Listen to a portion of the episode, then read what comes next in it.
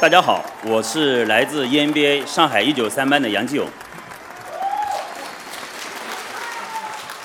呃，我妈妈说，呃，礼多人不怪，油多菜不坏。听妈妈的话没错。呃，金龙，刚刚你说我们中欧的同学特别内卷，我感觉这个脱口秀说到我第四个越来越内卷了。不是说好的一起随便玩玩的，怎么现在搞成这样子了？哎，这个让我压力非常大。呃，在准备脱口秀稿子的时候呢，导演让我们介绍一下自己。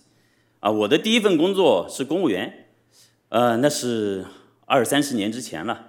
那时候一个月工资才一千多块钱，我就选择了辞职。但是当我刚一离开公务员，哎，公务员就开始加薪了，这工资每年都涨，我就去做了律师。在入行之前都是被香港的那个呃港剧所吸引的，入了行才发现，律师从接客到服务。到关系维护，啥都得做。我一想，这不跟特殊娱乐行业也差不多吗？哎呀，真是太难了。我又转行了，但是我一转行，国家又开始推动依法治国了，法律市场蓬勃发展。再后来，我又开始自己创业啊，设立了一家光伏制造公司。经过艰苦的奋斗。在二零一八年三月份，公司正式投产了。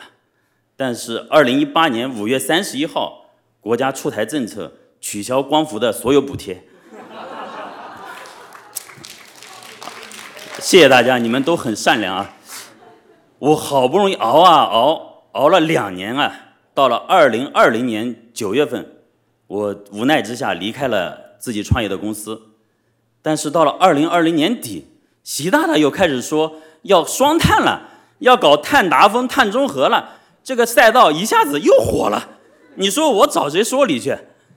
当我说完这些的时候，那个导演非常沉思的看着我说：“兄弟啊，你这是过敏体质啊，这个错过机会这件事儿，你是拿捏的死死的。”嗯，呃，然后导演又说：“那我怎么介绍你呢？”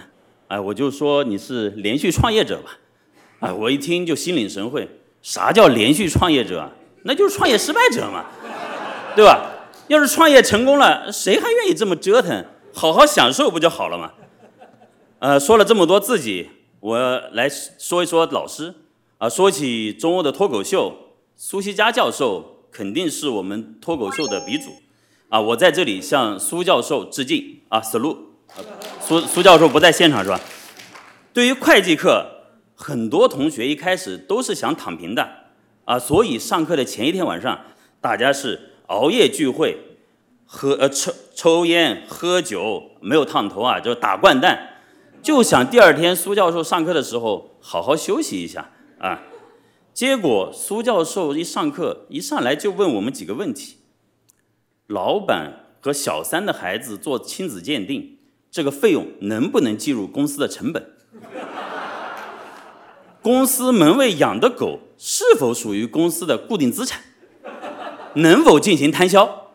这一下子把我们整蒙圈了。这个会计课居然跟养狗、喝酒、烫头都结合起来了，所以看起来好像会计课，实际上相当德云社呀。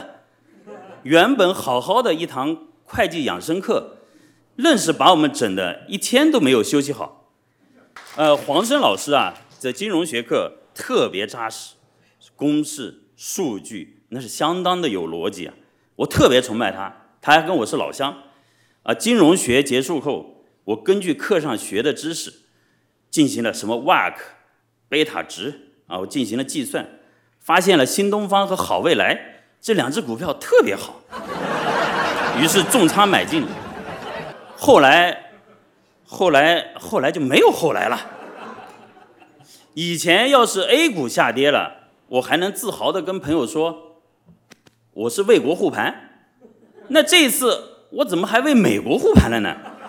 炒股都炒的有点不爱国了。你看，后来有一次啊，我正好在校园里碰到黄生教授，啊，我鼓起勇气跟黄教授说，哎，黄老师，我想跟您探讨一下，这个我根据您的课上学的知识，买了新东方和好未来。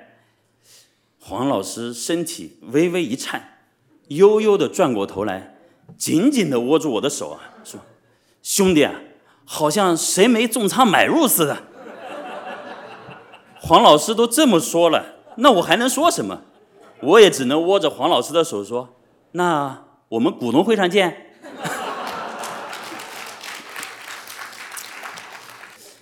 呃，金台烈教授是我们的领导力教授。啊，他让我印象最深刻的，就是可以一本正经的跟我们讲，一个人心情不好的时候，每天会增加十个癌细胞，如果洗一次热水澡，可以杀掉七个癌细胞。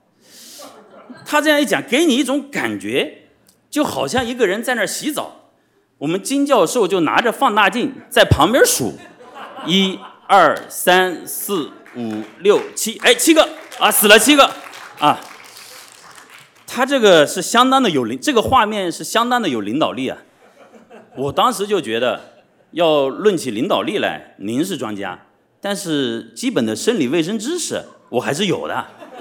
我刚想去反驳金教授，结果他张开他的双臂，用他特就特有的动作说：“This is knowledge。”我再来一次。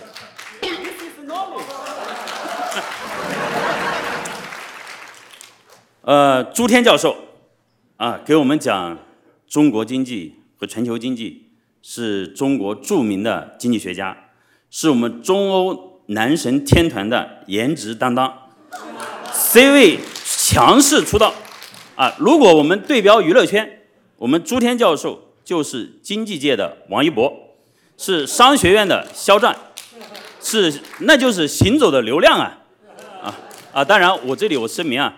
上面那段话都是 EMBA 办公室让我加的，啊啊，当然啊，呃，以上观点也代表本人的观点，啊，最后我必须还要说一说我们的班主任东娜，钮钴禄氏东娜，自从他当了我们班主任之后啊，刚才也说了，主持人介绍了，他就一直给我派活儿。